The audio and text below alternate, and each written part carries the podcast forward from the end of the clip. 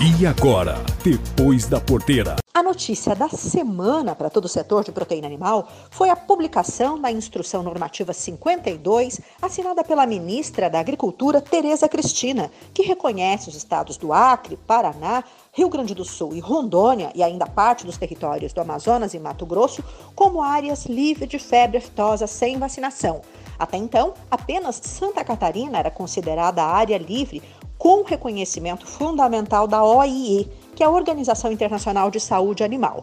Caminho que estes estados, e agora em especial Paraná e Rio Grande do Sul, vão trilhar para ter então o reconhecimento internacional e abertura de mercados.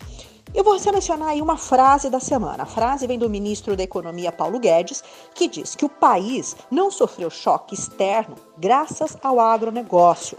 Guedes disse que foi o campo que segurou o Brasil em meio à pandemia.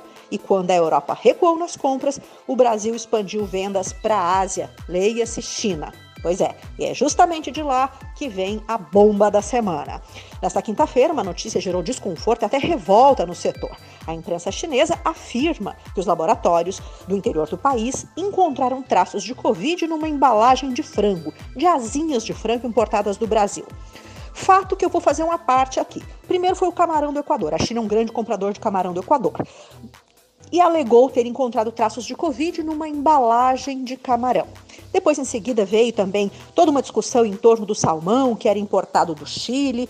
E agora, contaminação em embalagem de asinhas de frango, material que é congelado, resfriado, transportado, uh, uh, chegaria lá, isso cheira aí para mim fake news ou pressão de mercado. Mas como eu não sou veterinária, sou apenas jornalista, eu fui conversar com um especialista em auditorias farmacêuticas, um médico veterinário aí com uma mais de 30 anos de atuação em programas sanitários e também de produtos imunobiológicos. Byron Greco, que é consultor, ele disse que essa é uma ação puramente de mercado e nada de fundamento biológico ou epidemiológico.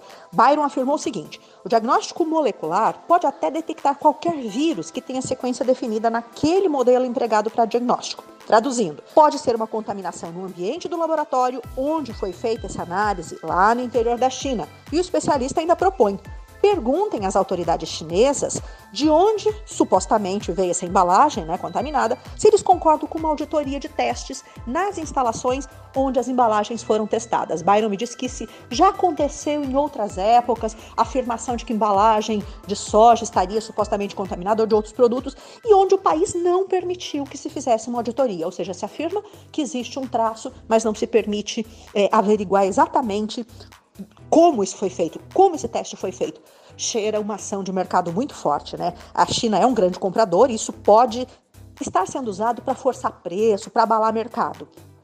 A BPA, que é a Associação Brasileira de Proteína Animal, se movimentou imediatamente e emitiu uma nota de esclarecimento, aí sim com fundamentação técnica, né? A BPA informou que o setor produtivo está analisando as informações de uma possível detecção de traços de vírus na embalagem de produto de origem brasileira feita por autoridades municipais de Shenzhen, na China. A, a BPA afirma assim: ainda não está claro em que momento houve a eventual contaminação da embalagem, se ocorreu no processo de transporte, na exportação mas enfim, que o Ministério da Agricultura uh, do Brasil né, já está em contato com as autoridades chinesas para fazer então uma análise mais profunda. A BPA ainda reiterou: não há evidências científicas de que a carne qualquer tipo de carne possa ser transmissora de qualquer vírus, de acordo aí com informação da OMS, da FAO, da OIE, da Agência Nacional de Vigilância Sanitária. Né? Ao mesmo tempo, o setor exportador brasileiro reafirma que todas as medidas de proteção para trabalhadores e para produtos, para manter aí a inocuidade, estão sendo adotadas. O negócio é ficar de olho nisso para ver que fundamento científico tem nisso ou se a implantação, a disseminação dessa notícia não passa de fake news.